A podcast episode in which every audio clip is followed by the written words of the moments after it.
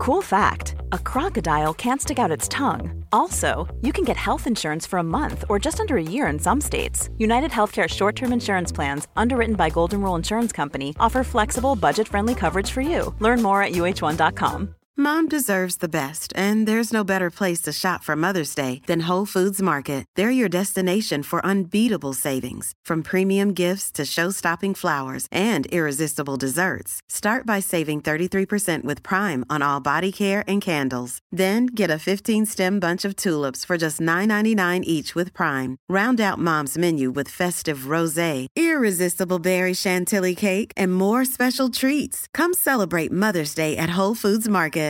This is Paige, the co-host of Giggly Squad, and I want to tell you about a company that I've been loving, Olive and June. Olive and June gives you everything that you need for a salon quality manicure in one box. And if you break it down, it really comes out to $2 a manicure, which is absolutely insane. It's also so easy to get salon worthy nails at home with Olive and June. The difference between how your nails used to look when you did them yourself and now with the Manny system is a complete game changer. The best thing about Olive and June too is it's a quick dry. Dries in about one minute, lasts for five days, and full coverage in up to one to two coats. Visit oliveandjune.com slash perfectmani20 for 20% off your first system. That's oliveandjune.com slash perfectmani20 for 20% off your first system.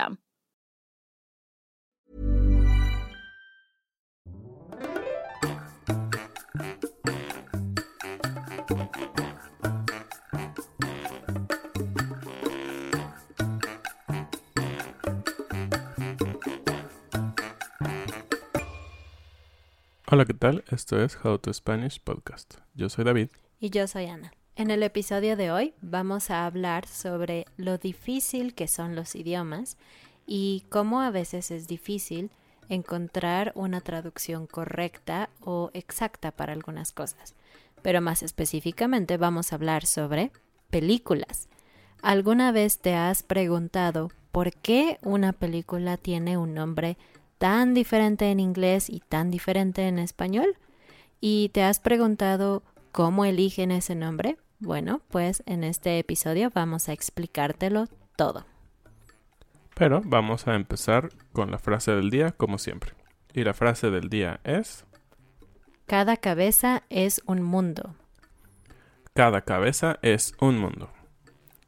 Y lo que esta frase significa es que obviamente cada persona piensa muy, muy, muy diferente y su forma de pensar determina cómo actúa, cómo ve la vida, etc. Entonces, cuando hay situaciones en las que las personas no coinciden o ven las cosas de manera muy diferente, nosotros podemos decir, bueno, cada cabeza es un mundo. Sí, y esto está muy relacionado a lo que vamos a hablar hoy, porque es muy común que la gente que puede hablar un poco de inglés o entenderlo, cuando ellos ven el nombre de las películas en español, se indignan mucho y dicen, pero ¿cómo es posible que hayan traducido así? ¿Quién está haciendo ese trabajo? No saben trabajar y muchas cosas por el estilo, pero realmente lo que no sabemos es que hay un trabajo muy intenso detrás de todo esto. Pero bueno, vamos a verlo. Comenzaremos con un ejemplo. Tal vez ustedes han visto una película de Disney, que por cierto en español decimos Disney, que se llamó en inglés The Pacifier. Y The Pacifier es una película con Vin Diesel en donde él necesita cuidar de algunos niños, pero los niños están en una situación de peligro. Entonces él es como un ex militar o algo por el estilo. En fin, la palabra pacifier en español de México es chupón y en español de España es chupete. Entonces tú esperarías que la película se llamara así. Pero no, en español la película se llamó Niñera a prueba de balas. Niñera a prueba de balas. Que sin duda es algo que no tiene nada que ver con un chupón. Pero bueno. Pero está muy relacionado con la trama de la película. Exactamente. Y entonces eso es lo que sucede realmente.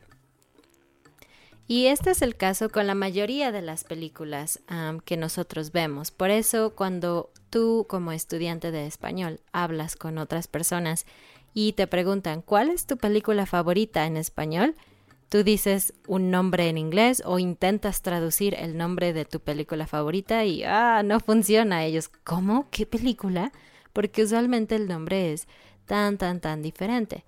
Y bueno, ah, ahora quiero, queremos hablarles un poco sobre cómo funciona el proceso para escoger el nombre de las películas en español. ¿Listos? Podemos hablar de una persona llamada Carlos Jiménez. Carlos Jiménez ha trabajado durante 25 años en México y su trabajo es ser un consultor para determinar el nombre de las películas. Sí, aunque suene muy extraño, hay un trabajo que es determinar nombres de películas. sí, exactamente.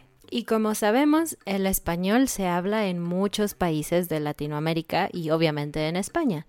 Pero si ustedes han notado, generalmente cuando escuchan una película doblada al español, se utiliza español mexicano o español de España. Y algunas veces ustedes se preguntan, ¿por qué no español de Honduras o español de Argentina? ¿Por qué no? O Venezuela o algunos que tienen algunos acentos un poco diferentes. Pues esto es en realidad como se ha movido el mundo. México es considerada es considerado la punta de lanza del mercado del cine hispanohablante latinoamericano. Entonces, las grandes productoras de Hollywood tienen sedes regionales en México y en España. Simplemente se ha decidido que México sea la sede que proporciona el español neutro, entre comillas, que llega a los demás países que no son España. Y seamos realistas. ¿A poco no el español de México es el mejor y el que más se puede entender? Por algo están escuchando este podcast, ¿no? Déjenos saber sus comentarios si también piensan que de otro país el acento es tan bueno como el mexicano. bueno, obviamente somos mexicanos y pensamos que el español de México es el mejor, pero ay, cada cabeza es un mundo, entonces queremos saber su opinión. Y bueno, esta persona, como comentaba Ana, se dedica a poner los nombres de las películas en español de México, pero él comenta que aunque en España y en México se habla español, los títulos nunca coinciden. Nunca son iguales. Nunca son iguales. Porque como se sabe, el español de España tiene muchísimas diferencias con el de América. Pero bueno, el proceso creativo es similar en ambos lados del charco. La productora envía el título en el idioma original y un equipo y un equipo de expertos de mercadotecnia, ventas y asesoría legal de la región busca una propuesta en español. ¿Y a qué se refieren con región? Bueno, como decíamos, México es el país sede, el origen de, de las productoras como 20th Century Fox o Paramount Pictures, entre otras. Y a México se comunica con socios en varios países del mercado regional, que en este caso sería Argentina, Colombia, Chile, Panamá y Perú. Estos países son los que se toman en consideración aunque no indica que son todos los países a los que va a llegar el producto. Entonces se hace una lluvia de ideas. Es decir, que todos los involucrados comentan su opinión, dan opciones diferentes, una lluvia de ideas. Exactamente. Entonces se obtiene una lista de sugerencias que se pone a votación. Y ese título es el que se envía a la productora, es decir, va de vuelta a Estados Unidos, normalmente, si es, de Hollywood. Si es de Hollywood, que es el 95% de las películas. Entonces, la productora tiene la última palabra. Es decir, ellos deciden realmente cuál va a ser el título. Entonces, no es que México diga, yo decido, yo quiero, yo quiero ah, proponer este título para la película porque me encanta mi país y me encanta mi español. No, México envía una propuesta que ya tomó en cuenta la opinión de los demás países como Argentina, Panamá y Chile. Entonces no es que los mexicanos dominen en ese sentido, sino que son los portavoces de los demás países en Latinoamérica. Exacto. Y bueno, ¿y cómo funciona un poco esta lluvia de ideas? ¿Qué es lo que hace cada país? Bueno, Los expertos tratan de llevar el título al español cuando se puede hacer una traducción literal o adaptada, preferentemente. Es decir, primero tratan de que si la película lo permite, la traducción sea muy sencilla, como Captain America, Capitán América. Es literal las mismas palabras y no hay ningún cambio. Exactamente. También el siguiente punto es que los expertos tienen como prioridad que la película tenga el título con el que se conoce el personaje o personajes principales. Por ejemplo, Iron Man, que vamos a hablar un poco de este tema porque obviamente Iron Man es el nombre en inglés. Pero así fue como se presentó en América Latina. ¿Y por qué no se tradujo? Bueno, pues porque la traducción sería hombre de hierro. Y aunque podría funcionar, ellos consideraron que era como el nombre más o menos del personaje principal y no querían cambiarlo a español.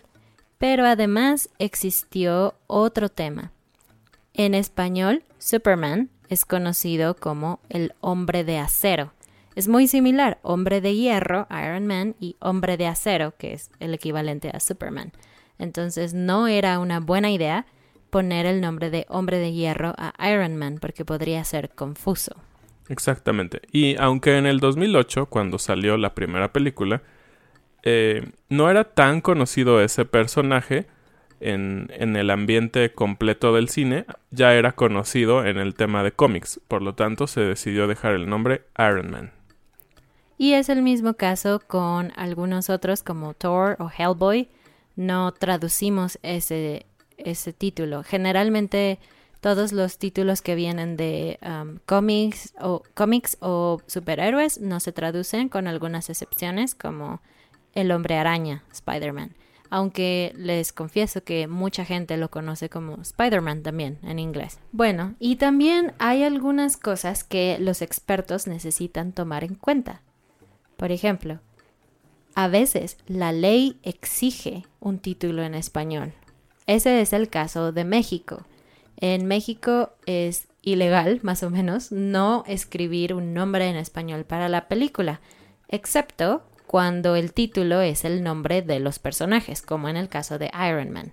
Pero si no tiene el nombre de un personaje, es incorrecto no traducir. Exacto. Y esto no solo es en las películas.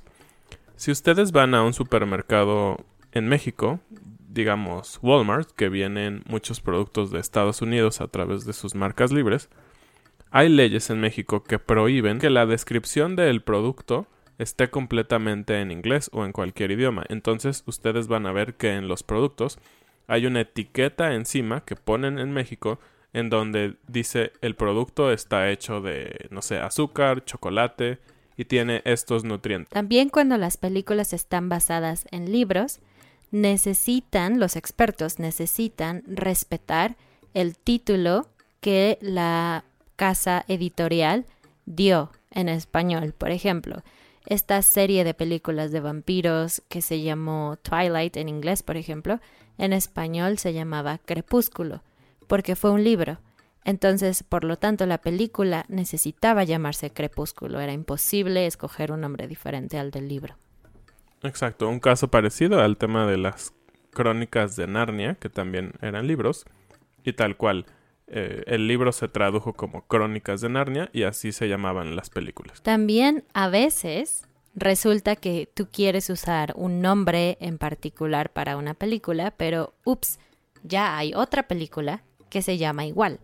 Y no importa si esa otra película es muy corta, muy desconocida, nada famosa, no importa, no puedes repetir el nombre. Así es, mientras esté registrada, no importa el tamaño, tú tienes que cambiar el nombre. Y si lo piensan, esto cada vez vuelve más complicado, porque durante conforme pasan los años, cada vez hay más películas y más títulos parecidos, tal vez. Los expertos también tienen que tener mucho cuidado cuando hay juegos de palabras.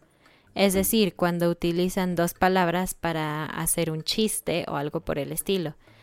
Ellos tienen que tener especial cuidado porque ustedes saben que algunas palabras que son normales en México pueden ser una grosería en, no sé, en Argentina, por ejemplo.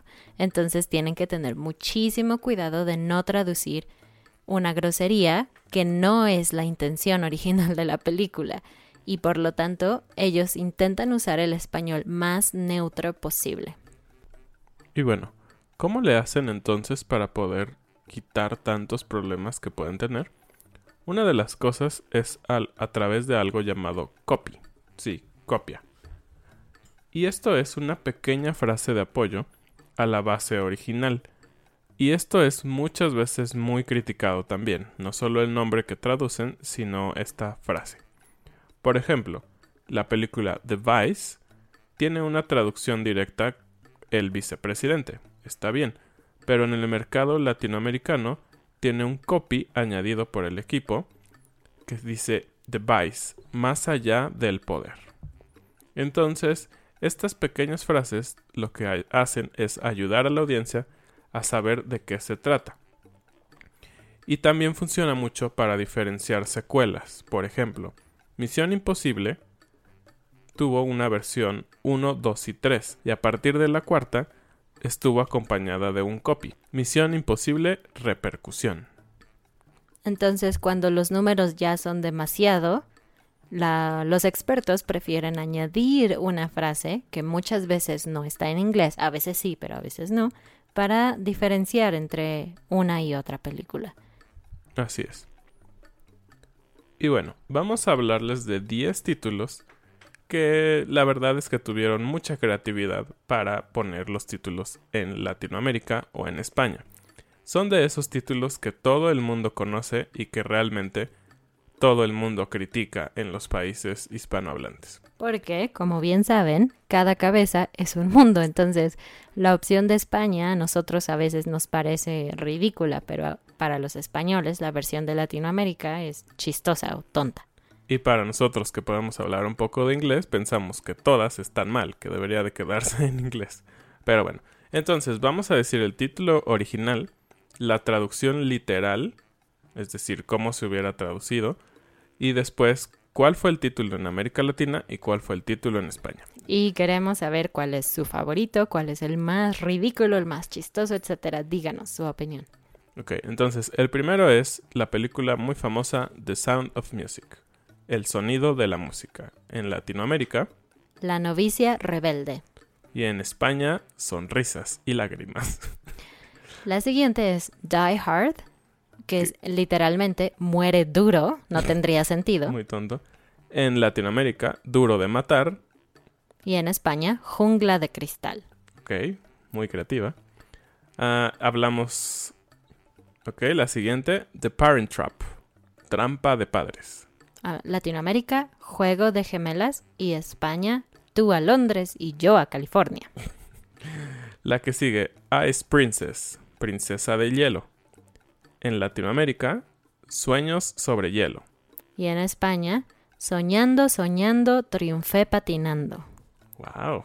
¡Qué creativos! La siguiente, Inside Out, al revés, traducción literal, en América Latina, intensamente. En España, del revés. Mm, esta es una película que en especial le gusta mucho a Ana. Sí, ah, esta me encanta. Se llama Eternal Sunshine of the Spotless Mind. Resplandor eterno de una mente sin mancha. Esa sería la traducción literal y créanme, no funcionaría. Y realmente en inglés también es un nombre demasiado rebuscado. Pero suena hermoso. Bueno, a mí me gusta, no sé, pero no soy nativa de inglés, así que no sé qué piensan ustedes de ese título. Pero en todo caso, en América Latina se llamó Eterno Resplandor de una mente sin recuerdos, que me parece muy Ah, ad hoc con la trama. De, de, todos estos nombres, para ser un nombre tan largo, me parece que hicieron un gran trabajo. Y en España no podría decir lo mismo, ya que le pusieron Olvídate de mí. Que claro, no, yo, yo estoy en desacuerdo contigo. Pienso que lograron sintetizar la trama en simplemente tres palabras. Me gusta. No es tan poético como el otro título, porque al final es una película un poco más de arte, ¿no? Un poco más extraña, pero no sé. Sí, y la que sigue es de hecho una de mis favoritas. Pulp Fiction, de Y- Quentin Tarantino y la traducción literal pulpa ficticia. Pero aquí es uno de los casos en donde en la traducción se pierde mucha información, porque el nombre Pulp Fiction se refiere a el tipo de papel que utilizaban para um, este tipo de comedias de no muy alta calidad, pulp, en inglés el papel pulp, y eso se perdió por completo en la traducción, no se entiende, pero bueno, a veces hay que hacer concesiones, no siempre se puede. El título en América Latina fue Tiempos Violentos y en España decidieron dejarlo en inglés, Pulp Fiction. Exacto. Y la última es Big Mama's House, la casa de la mamá grande, literalmente. En América Latina pusieron Mi abuela es un peligro. Y en España, Esta abuela es un peligro. Hmm. Entonces, como pueden ver en esta pequeña lista, generalmente el título en América Latina y en España no coincide y en inglés cambiamos también mucho. Pero así es como funciona. Esperamos que este episodio haya sido interesante para ustedes. Para mí lo fue, aprendí muchísimo. Y no olviden dejarnos sus comentarios y compartir este podcast con otras personas que estarían interesadas en mejorar su español. Sí, y les hago una propuesta. ¿Por qué no nos escriben cuál es su película favorita, en inglés obviamente, y sin buscarla, ustedes hagan una traducción de esa película del título al español? Creo que sería muy interesante. Sí, qué padre. No puedo esperar a leer sus comentarios. Gracias, nos vemos pronto. Adiós.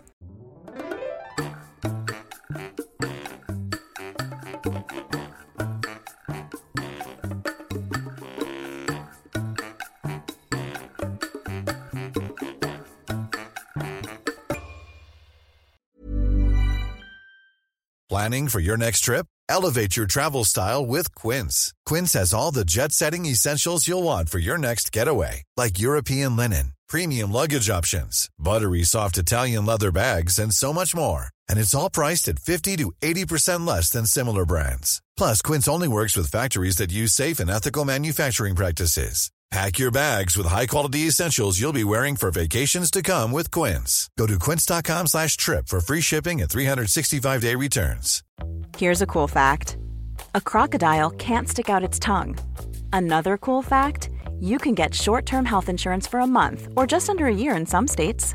United Healthcare short term insurance plans are designed for people who are between jobs, coming off their parents' plan, or turning a side hustle into a full time gig. Underwritten by Golden Rule Insurance Company, they offer flexible, budget friendly coverage with access to a nationwide network of doctors and hospitals. Get more cool facts about United Healthcare short term plans at uh1.com. Mom deserves the best, and there's no better place to shop for Mother's Day than Whole Foods Market. They're your destination for unbeatable savings, from premium gifts to show-stopping flowers and irresistible desserts. Start by saving 33% with Prime on all body care and candles. Then get a 15-stem bunch of tulips for just $9.99 each with Prime. Round out Mom's menu with festive rosé, irresistible berry chantilly cake, and more special treats. Come celebrate Mother's Day at Whole Foods Market.